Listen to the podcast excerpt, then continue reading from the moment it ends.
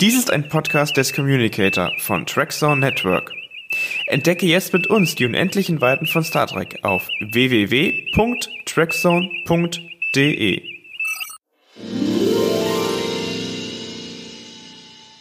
Liebe geht ja bekanntlich durch den Magen. Aber wie sieht es eigentlich mit Kochbüchern aus? Darüber reden wir in dieser Folge.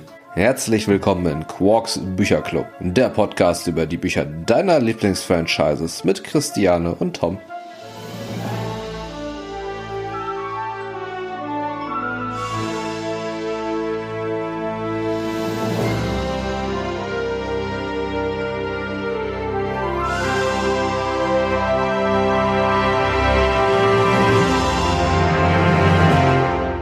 Hallo, liebe Hörerinnen und Hörer, herzlich willkommen zu unserem neuen Podcast von Quarks Bücherclub.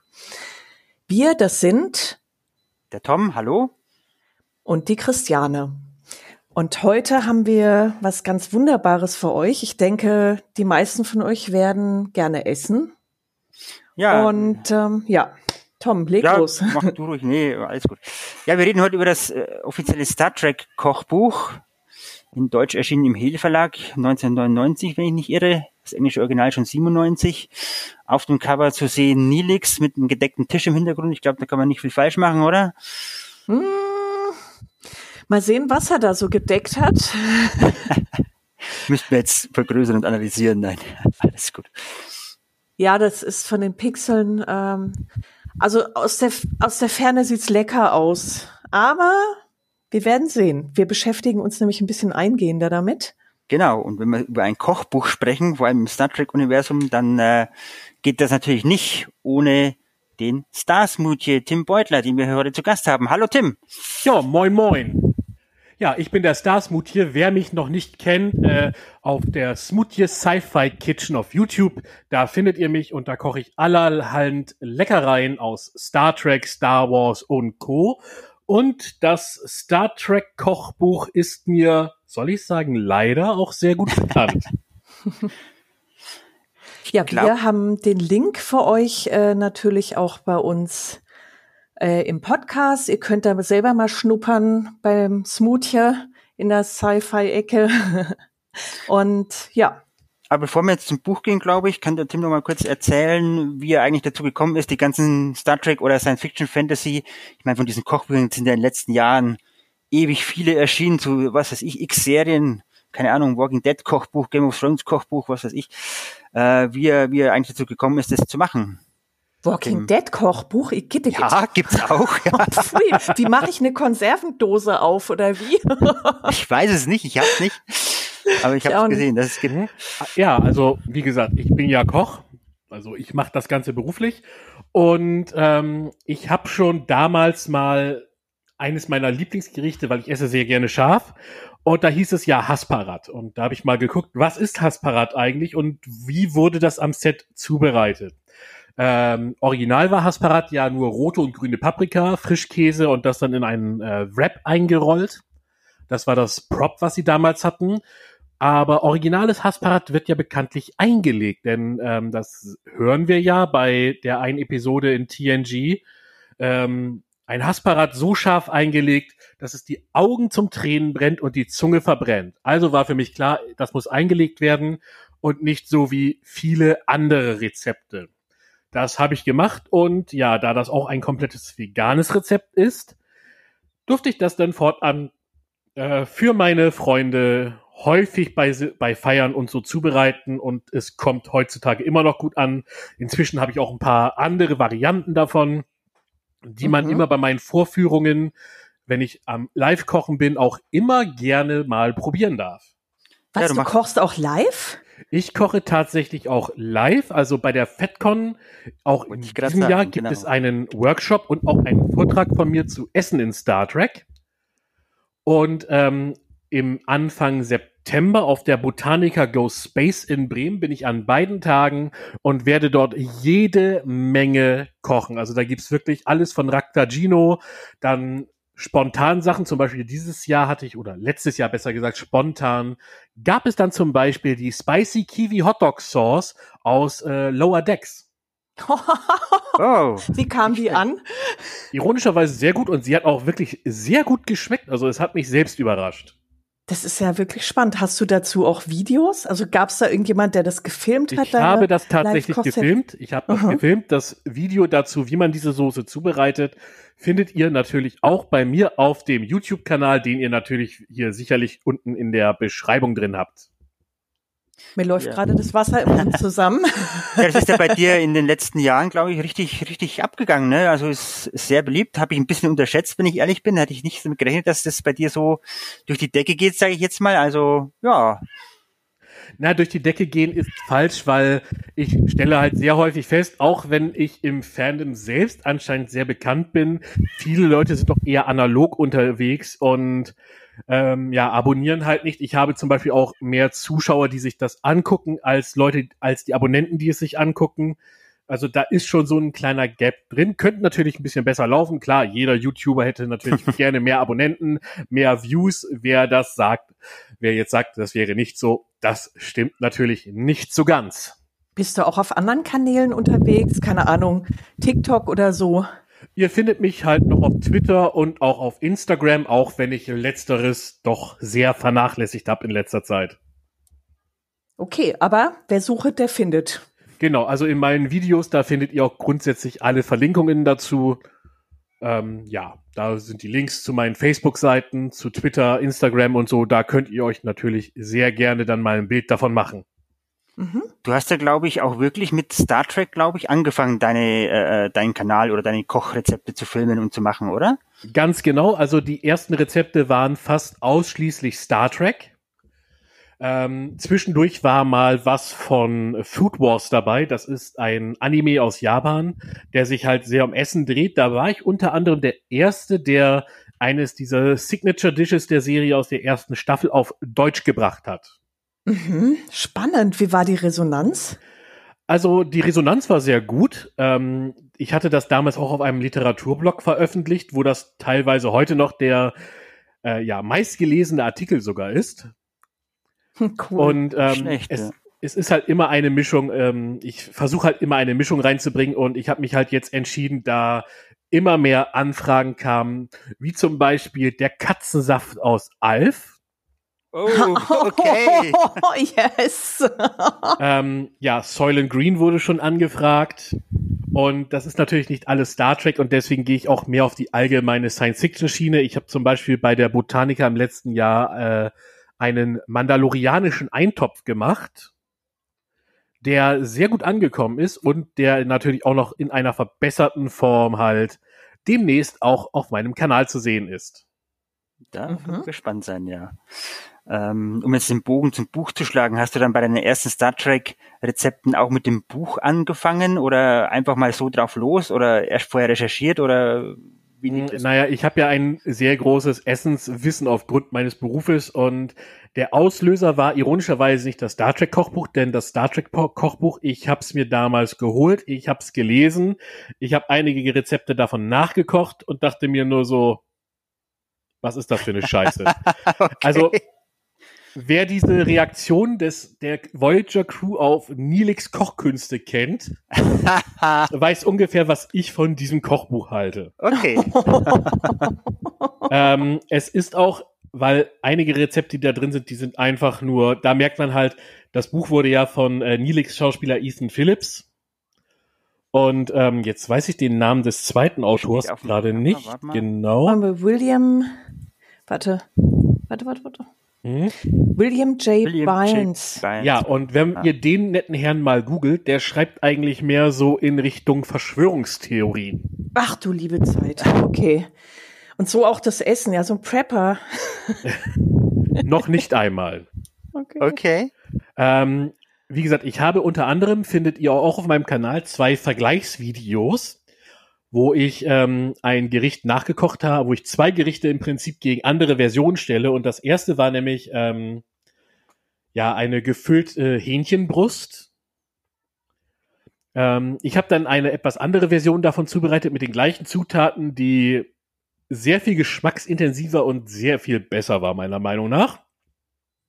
Mhm. Und beim also du hast sie einfach nur anders verarbeitet oder wie können wir uns das vorstellen? Ich habe es anders verarbeitet, ich habe es anders aufgebaut, ich habe ein paar mehr Gewürze genommen. Grundsätzlich, aber ich glaube, das waren nur zwei oder drei Gewürze mehr. Ansonsten habe ich mich fast gleich an das Rezept gehalten. Ich habe halt es nur komplett anders verarbeitet. Ähm, Okay, das ja. wirkliche Highlight war dann das äh, James Dohans Scotty's Lemon Chicken, Okay. was damit anfängt, dass man äh, Hähnchenbrüste in Wasser kocht und dann ein bisschen Zitronensaft dazu gibt. Ja. Ähm, ich meine, ich brauche jetzt nicht viel zu sagen. Einfach nur, einfach nur Zitronensaft, Wasser, dass da nicht wirklich was Gutes rauskommt. Nee, ich stelle mir das auch gerade ziemlich äh, schleimig und flüssig vor.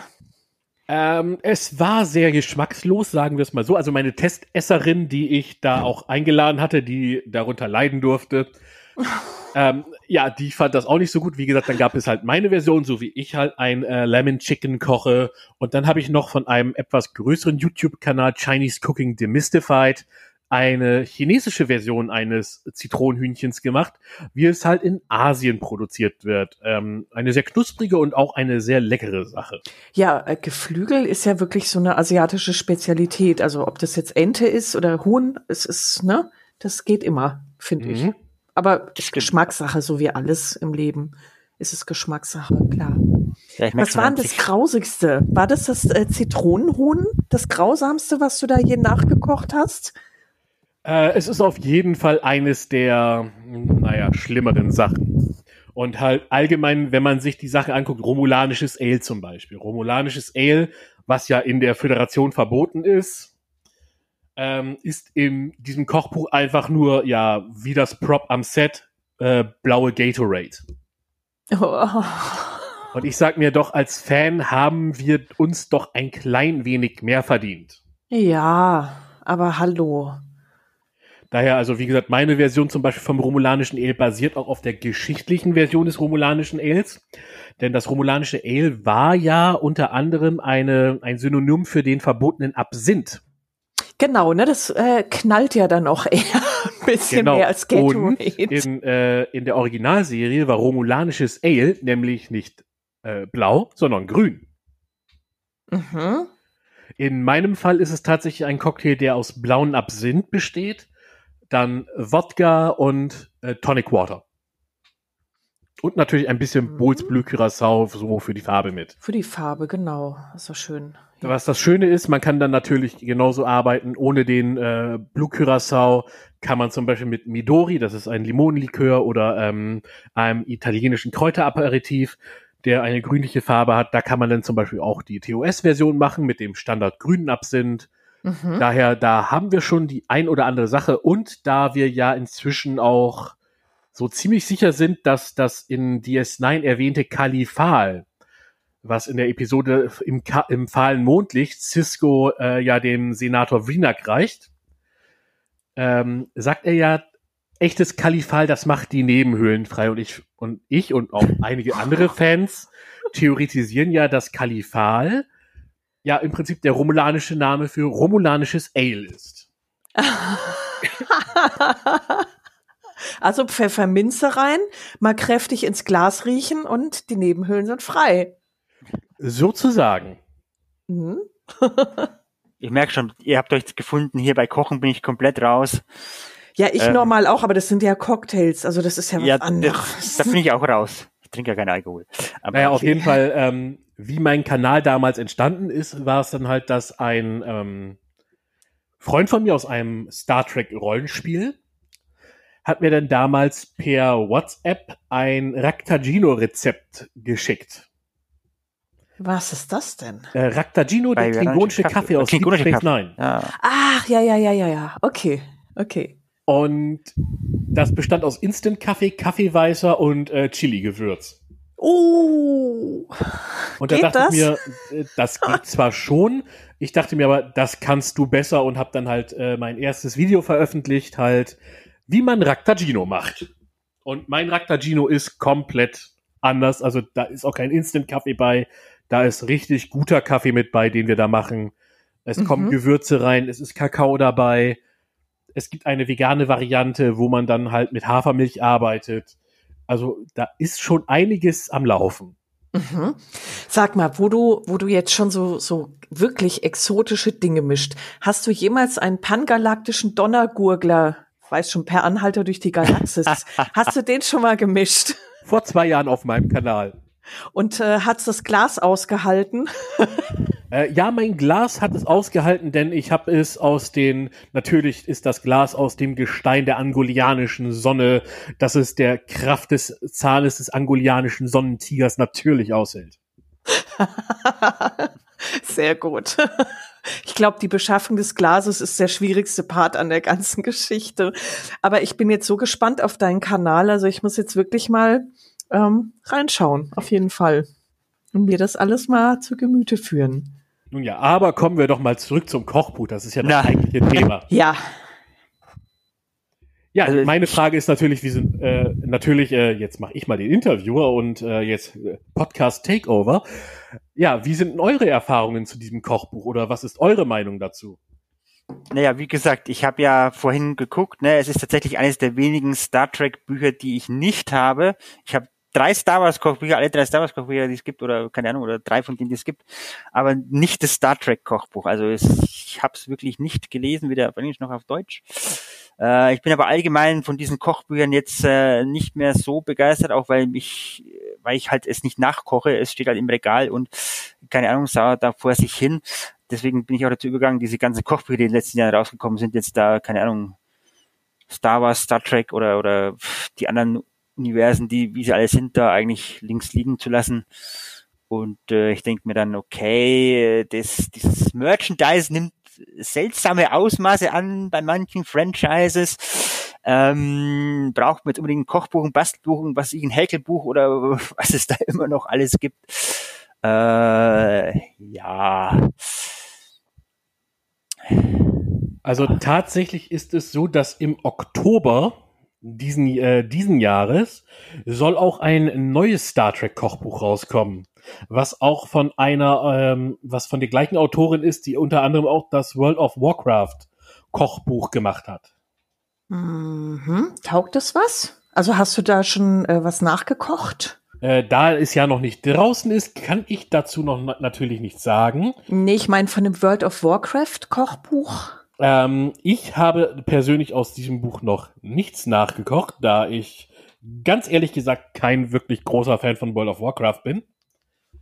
Ähm, allerdings mein Kollege, ähm, der auch auf YouTube sehr viel kocht, Aggies Fantasy Kitchen, ähm, der hat schon einiges daraus nachgekocht und äh, der äh, findet es relativ durchwachsen.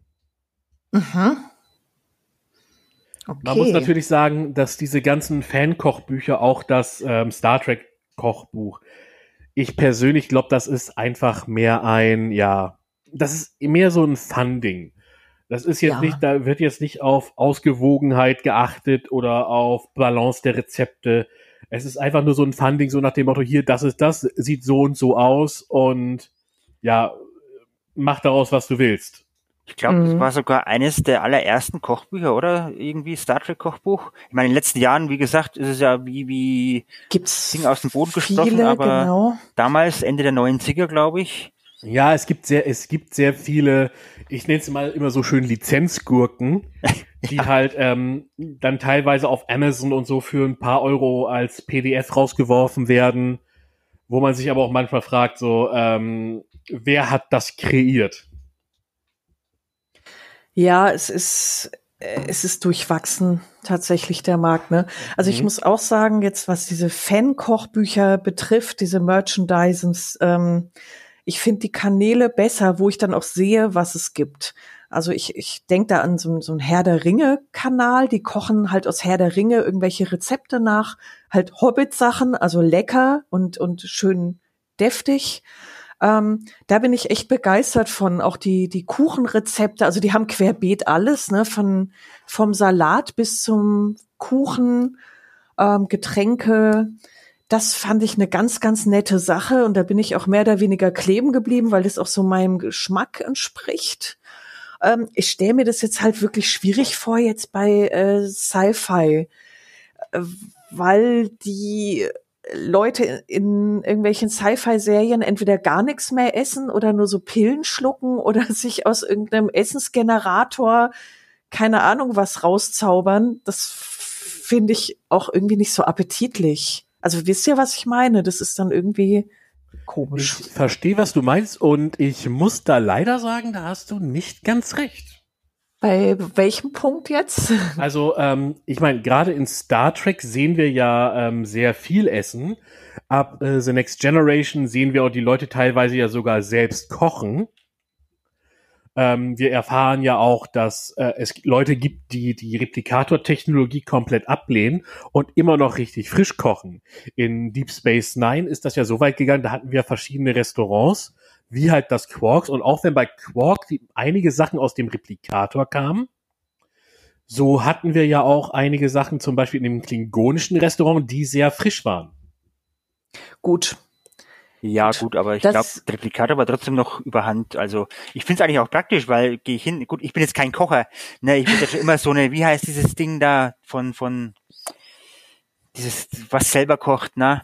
Dieses 1000 so Euro teure. Thermomix. Thermomix, ja, wollte ich ja schon so mal haben, weil mir gedacht habe, als ich noch Single war damals, ne, so vor 15 Jahren, habe mir gedacht, ja, ich stelle Thermomix hin, ne, kocht für mich, muss ich nichts mehr machen, nur die Teile rein und macht alles selber und keine Ahnung und so. So ein Replikator für Arme so ungefähr. äh, war für mich eigentlich ganz gut, aber äh, ja, der Preis hat mich dann abgeschreckt, aber ja, äh, ja. Ja. Daher für mich, für mich persönlich wäre Replikator einfach so, hier, ich will eine Pizza, zwei Sekunden später ist es da, ja, super, ein Traum. Ja, ja aber vor allem ist doch, gut, wenn du das Ding ist auch, doch, dass es gut ist, wenn man selber kocht, ja. Hm, das Ding ist einfach nur, wenn du ähm, der Replikator stellt ja immer nur eine Kopie her. Und das heißt, wenn du dir eine, sagen wir einfach mal, du bestellst dir eine Salami-Pizza. Ja. Ähm, geh zu zehn verschiedenen, ich, ich, ich, ich ziehe jetzt mal einen Vergleich, geh zu zehn verschiedenen Italienern, bestell dir zehn verschiedene Salami-Pizzen du wirst immer einen Unterschied schmecken. Das Weil richtig. jeder verwendet, macht ein bisschen was beim Teig anders, bei der Soße anders, andere verwenden anderen Käse, vielleicht eine andere Form der Salami. Bei einem Replikator hast du immer 100% immer das Gleiche. Und das wird langweilig. Aber da kann man doch auch äh, Rezepte einspeisen, oder? Omis Pizza und Italiener Pizza und keine Ahnung, Christianes Pizza. Und Nein, der Replikator braucht im Vorfeld Der Replikator braucht im Vorfeld eine Origin, ein, das Original, das Materie Original. Und auf dem, das desintegriert er dann und fügt dieses Muster dann in seine Datenbank ein. Ja, dann hol ich mir halt von Oma oder Christiane. Wäre mir ja wurscht. Genau. Aber ja, okay. Ja. Oder und dann stehst du vor dem Replikator und äh, dann sagt, äh, sagst du, ich will eine Salami-Pizza und dann sagt der Replikator, ich habe 300 verschiedene Varianten von Salami-Pizza und zieht dir erstmal alle 300 Varianten auf. Ja, genau. In der Zeit hättest du sie schon selber backen können. Ja, okay. Ja. bei, bei Pizza ist ja ein anderes Thema, da brauchst du ja einen richtigen Ofen dazu, weil die Pizza, die du zu Hause machen kannst, ist ja wieder ganz, aber ja, okay, wir schweifen ab, ich glaube, es geht jetzt zu weit. Gut, aber das sind so philosophische Gedanken, ich man muss mal drüber reden, oder? Sowas muss ja auch mal angesprochen werden, solche Themen. Mehr dazu bei meinem Vortrag Essen in Star Trek auf der FedCon. Stimmt, ja. Die FedCon, genau. Da werden wir uns ja dieses Jahr wieder sehen. Ich glaube, ich könnte könnte echt mal vorbeischauen, ja. Das zeitlich schaffen, wenn es sich mit anderen Programmpunkten kollidiert. Ja. Gut, bist du die ganze FedCon über vor Ort oder? Ich bin die ganze FedCon über vor Ort. Nach dem derzeitigen Plan ist, dass ich am Freitag ist mein Vortrag und am Sonntag ist mein äh, ist dann der Workshop und ich sage jetzt schon mal, ich mache mal hier eine kleine Ankündigung, ähm, ist natürlich nur ein eventuell, aber wenn alles klappt, dann bekommt man bei mir im Workshop zumindest den echten Chateau Picard zum Probieren. Oha, und wie meldet okay. man sich da an für den Workshop? Gibt es da wahrscheinlich limitierte Plätze? Ähm, zum Teilnehmen selbst sind es äh, zwölf Plätze. Mhm. Allerdings, man, äh, Anmeldung ist dann bei mir am Tag des Workshops. Und, aber man kann natürlich in den Raum kommen, man kann zugucken, man kann dann natürlich auch probieren, was wir da fabrizieren. Mhm. Aber also, aktiv Teilnehmende werden das zwölf sein. Also das heißt, liebe Hörerinnen und Hörer, wenn ihr auf der FedCon seid, beeilt euch. Ganz genau. Voraussichtlich ist der Workshop am Sonntag um 13 Uhr zur Mittagszeit. Also man kann sich gleichzeitig sein Mittagessen sparen, wenn man schnell ist. Oh je, das hättest du jetzt nicht sagen dürfen. Ich glaube, die rennen dir deinen Stand ein, die Leute. Bei den, bei den Konpreisen inzwischen, ja. Ähm, ja. genau, was wird dein Workshop kosten? Mal so ähm, umgefragt. Der wird nichts kosten. Also die Teilnahme ist frei. Mhm. Die Lebensmittel stelle ich halt zur Verfügung. Ich, das, genauso wie das Equipment. Also es wird auch nur was Kleines geben. Ich werde mich auf die kalte Küche beschränken, da natürlich, das ist ein geschlossener Hotelraum. Da kann ich natürlich nicht richtig kochen. Ja, ist ja auch immer so eine Versicherungsgeschichte, ne? Wenn du da mit Feuer genau. arbeitest, ja. Genau. Aber mhm. wie gesagt, lasst euch überraschen, was es geben wird. Also hört sich schon mal sehr, sehr spannend an. Also diejenigen, die vor Ort sind, es wird sich, denke ich, lohnen. Ja, wie letzten Jahre auch schon, muss ich jetzt mal auch sagen, ja. so, was sind denn deine nächsten Projekte, Tim? Was ja, hast also, du gerade so in der Pipeline? Also, meine aktuellen Projekte sind ähm, das andorianische Ale. Mhm. Dann, um ähm, das mal ganz sozusagen, um beim halben Thema zu bleiben, es gibt dann auch den öligen Nilix. Okay. oder der ölige Nilix, äh, oder wie er im, in Voyager genannt wurde, der doppelte Talaxianer mit Käse. Das ist die Nilix-Version eines Cheeseburgers. Mm. Der Ding Aber ist ja wieder auf der FedCon, ne? Sprichst du ihn an oder hast du mal vor, ihn anzusprechen? Der ich habe tatsächlich vor, Philips. ich habe nicht nur vor, Ethan Phillips anzusprechen. Ich werde tatsächlich versuchen, Ethan Phillips auch zu mir in den Workshop einzuladen. Uh, dass oh. er mit uns oh. das ist spannend. Das ist oh sehr interessant. Mal sehen, vielleicht kriege ich es ja auch hin, dass wir. Ich glaube, der ist, der ist so cool. Ich glaube, der macht das sogar mit, weil ich habe den ja schon erlebt vor, vor zwei oder drei FedCons. Der ist wirklich coole Socke. Mhm. Also ich glaube, der, der, das sagt er sofort ja glaube ich. Kann ich mir gut vorstellen bei dem. Mal sehen, vielleicht kriegen wir es ja hin, dass wir ein Zusatzpanel machen, wo wir irgendwie ein kleines Food-Duell machen. Äh, bei der letzten FedCon habe ich mich ja mit Claudia Christian ja, unterhalten, denn ähm, ich habe ja ihr Kochbuch reviewed. Ja, habe ich gesehen. Und ähm, ja, da habe ich tatsächlich auch eine deutsche Übersetzung für gemacht für dieses Buch und mal sehen, vielleicht ah. bekommt diese deutsche Übersetzung auch noch das Go. Ja, stimmt, weil sie hat ja auf der FedCon noch gesagt, sie hat nicht das Geld, die deutsche Übersetzung zu machen. Und wenn du es gemacht hast, das ist ja cool. Das wäre der schlecht. Knaller, ja? ja. Sehr gut. Aha. Wie gesagt, das ist auch so ein kleines Projekt. Ich schreibe nebenbei ähm, auch ein, an einem eigenen Kochbuch von, zu meinem Kanal. Nicht schlecht. Okay, auch äh, spezifisch oder oder äh, also grob Sci-Fi äh, das wird tatsächlich, oder? das wird tatsächlich dann mehr in die Star Trek Richtung gehen. Mhm. Also ob ich dann später sowas auch für andere Sachen mache, wie zum Beispiel ähm, dann halt Star Wars oder Battlestar Galactica, das ist natürlich alles noch offen. Mhm. Das, Denn es ist ja so, super sehr viel Essen, was wir in Star Trek haben, ist eigentlich ja immer nur ein Repräsentant oder ist ja nur repräsentativ für eine andere Kultur, die wir auf der Erde haben. Mhm. Also ähm, zum Beispiel merke ich sehr häufig, dass bei der klingonischen Küche haben wir sehr viele asiatische Einflüsse. Mhm. Und dementsprechend gehe ich da ja auch bei meinen Sachen vor. Ähm, ich habe ja zum Beispiel auch schon Gach gemacht. Lebendes? es, hat sich zu, es hat sich zumindest bewegt. Okay. Ui. Okay.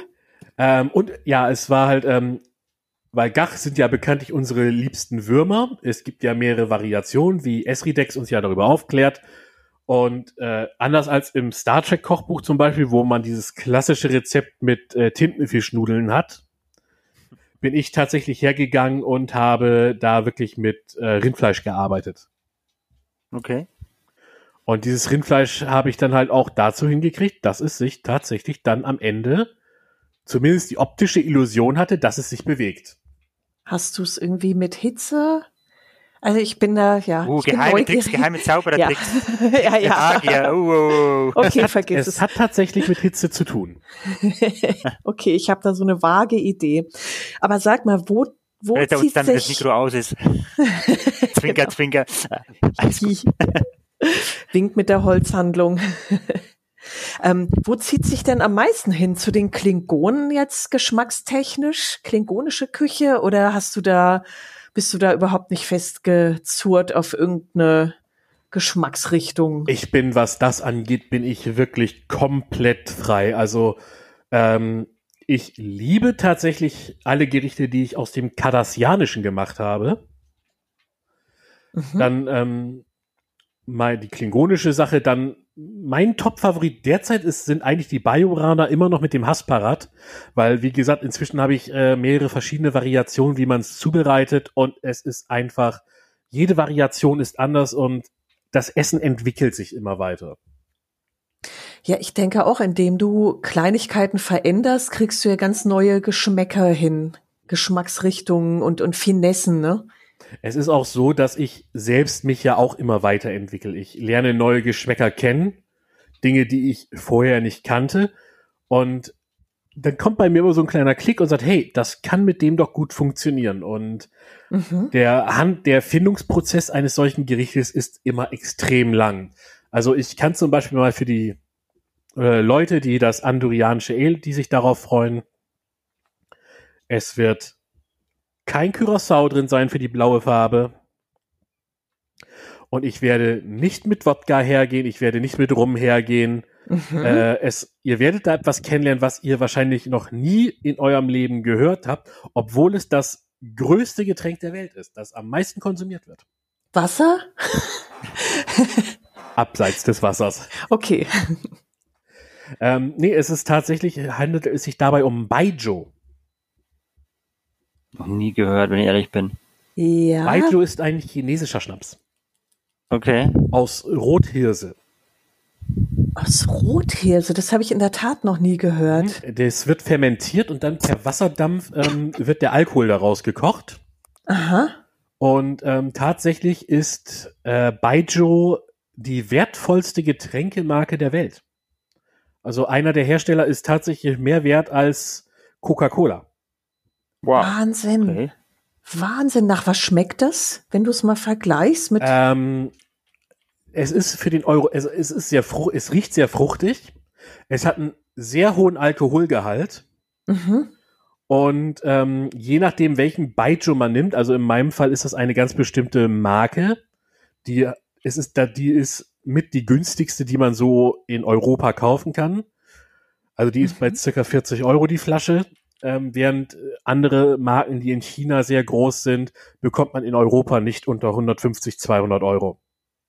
Wahnsinn. Und man sagt zu diesem Getränk, es ist klar wie Wasser, aber es brennt wie die Hölle. Ein Amerikaner meinte, ein amerikanischer Nachrichtensprecher meinte mal, ähm, es ist, als würde man flüssige Rasierklingen trinken. Oh, das hört sich dann schon wieder nach so einem Donnergurgler. Okay. ja. Ähm, wir schweifen ab. Ja, wir schweifen ab. Nee, ähm, das, das klingt, ähm, das klingt sehr fies, das klingt aber auch extrem spannend. Wie gesagt, lasst euch überraschen, was auch die blaue Farbe macht, wie es äh, sich zusammensetzt. Das ist wirklich, denn in diesem Video werde ich dann auch erklären, wie ich dann ein bisschen so auf die Findung meiner Rezepte komme. Ja, genau, das wäre nämlich jetzt meine nächste Frage. Inwieweit lässt du dich denn von deinen Testessern oder Trinkern ähm, da animieren, was zu verändern oder was hinzuzufügen oder irgendwas wegzulassen? Ähm, also grundsätzlich ist es, ich teste grundsätzlich erstmal alles selber. Ähm, ich habe ein Buch unter anderem bei Geschmackskombinationen, wo ich mir nicht sicher bin. Ähm, da geht es dann halt, wie gut harmonieren die Geschmäcker. Mhm. Äh, da gehe ich dann halt drin vor, guck, wie ist das, in welchen Quantitäten muss ich das setzen, denn das ist eine der Sachen, auf die ich tatsächlich sehr stolz bin, dass ich alle meine Rezepte mir, also jetzt bis auf einige Sachen aus Food Wars, äh, die ich, wo ich dann halt übersetzt habe, weil im, im Manga sind da und auch im Anime sind die Rezepte teilweise sehr gut beschrieben mit den Techniken, wie man da auch so hinkommt. Mhm. Ähm, bis auf halt bei einigen, da ist es nicht so genau, da ist da, das erfordert dann ein bisschen mehr Finesse. Aber grundsätzlich ist es so, sind meine meisten Rezepte sind von mir tatsächlich eigene Kreation. Ähm, zum Beispiel jetzt beim Haschparat, ja, es wird eingelegt. Okay, gut, einlegen ist jetzt nicht das Problem, aber wie kriege ich das denn scharf da drin? Wie kriege ich Mhm. diese Einlage so richtig schön scharf, dass die auch dem, was ich einlege, am Ende einen richtig schönen Pep gibt? Mhm. Denn es bringt ja nichts, wenn man nur scharf isst, allerdings, ja, das Ganze dann so hart brennt, dass man es nicht mehr essen kann. Ja, zumal äh, der Geschmack von Schärfe ja auch immer sehr subjektiv ist. Ne? Da fallen einige schon aus dem Leim, während andere dann sagen, ja, was hast du denn? Das ist schön würzig, aber es ist jetzt nicht, ne, nicht zu schlimm. Mhm. Also zum Ja. Beispiel in der chinesischen Küche gibt es da ein Prinzip bei einem der berühmtesten chinesischen Gerichte, weil ähm, die, also halt äh, drei Gegenden in Asien sind ja besonders für ihre Schärfe bekannt.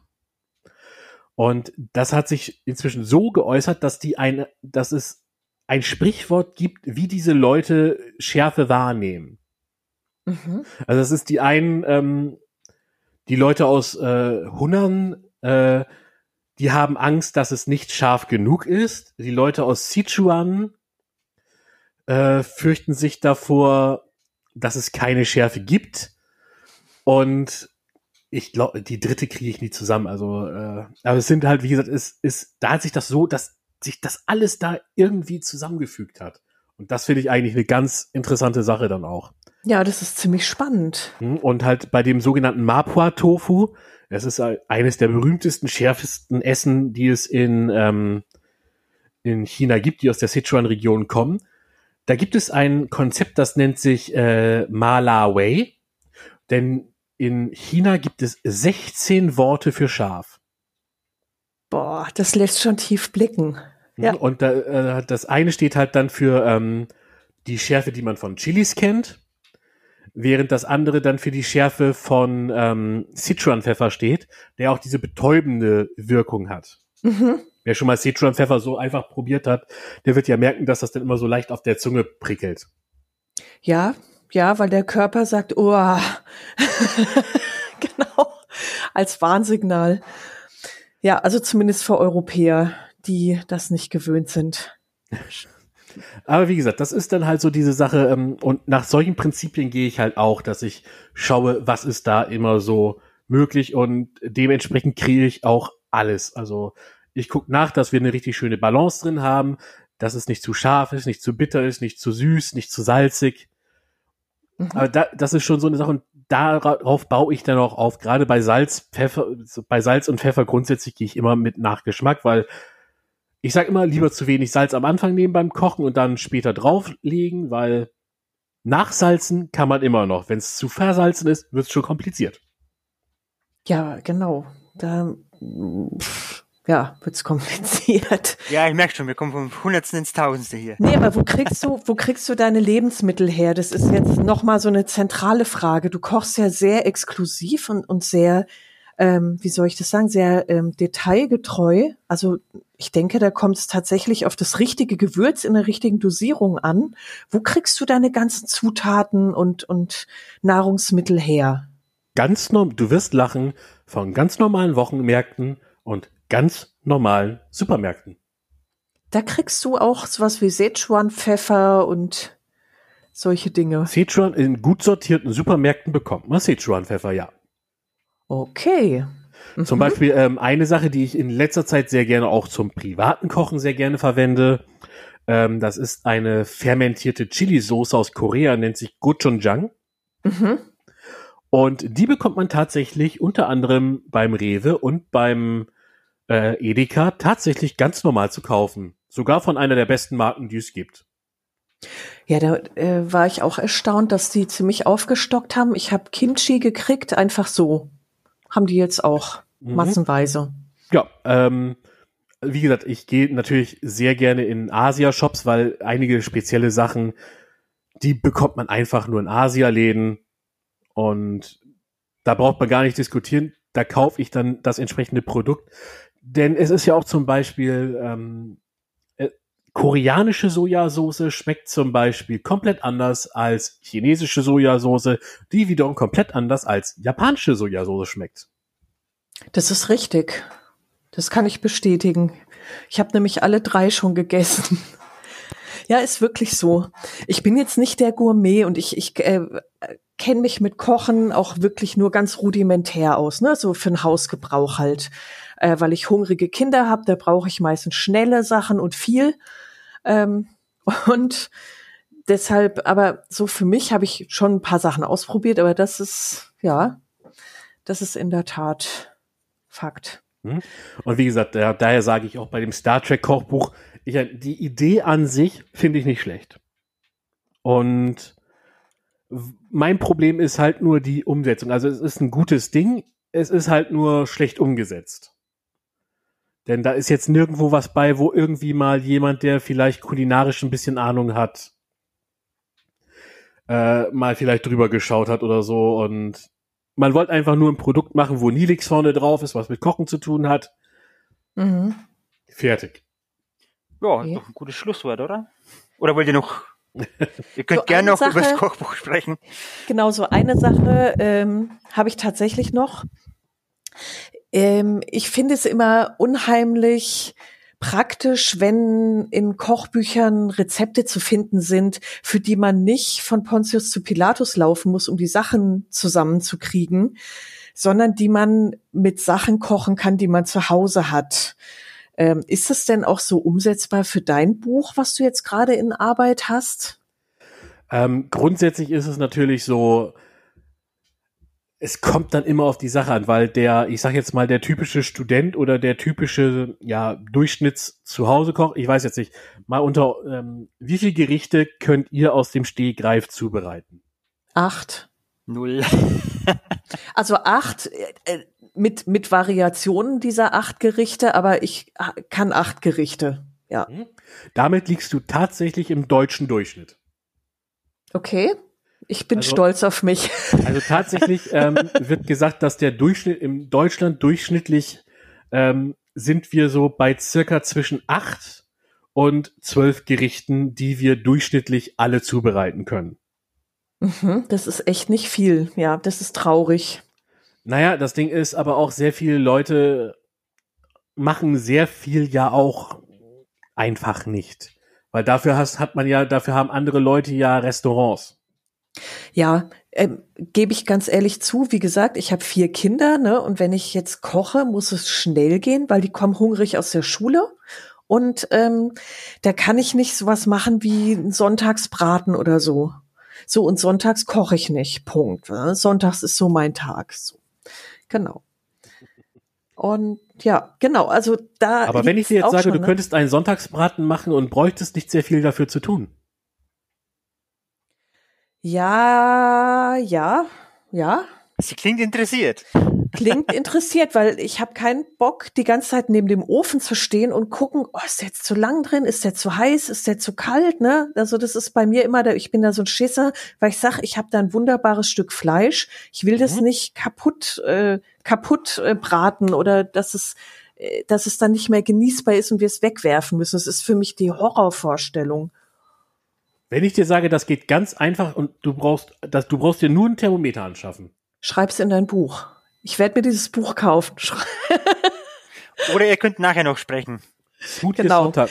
Aber das ufert jetzt sonst, ja. Genau, jetzt verabschieden wir unsere Hörer und dann könnt ihr noch geheime Star Trek braten und was weiß ich diskutieren oder. also liebe Hörerinnen und Hörer, ihr merkt es schon. Ähm, ich fand es unheimlich spannend, äh, den Tim hier zu Gast zu haben und auch mal seine Meinung zu diesem Star Trek Kochbuch live zu hören aus einem Mund eines Kochs, eines Profis. Ihr könnt uns gern eure Kommentare und Anmerkungen zu diesem Buch, so ihr das dann schon mal äh, euch zu Gemüte geführt habt, hinterlassen. Wir sind auch äh, für sonstige Anmerkungen, Kommentare, Fragen immer sehr gerne offen. Tims äh, Daten werden wir verlinken für euch. Ja. Tom, du hast das letzte Wort. Ja, eigentlich bleibt mir da nur euch noch einen schönen Abend oder wann immer ihr das hört zu wünschen. Schönen Resttag und ähm, bis zum nächsten Mal, nicht wahr? Vielleicht ja, erfahren wir dann ja auch, ob der Braten geklappt hat mit Christiane und Tim. Und, okay. und ich glaube, ich verabschiede euch einfach mal mit meiner Standardphrase, die ich gerne am Ende von meinen Videos bringe. Eat long and prosper. Nicht schlecht. Dann bis zum nächsten Mal. Danke fürs Kommen. Wunderbar. Bitte, tschüss. Tschüss. Tschüss.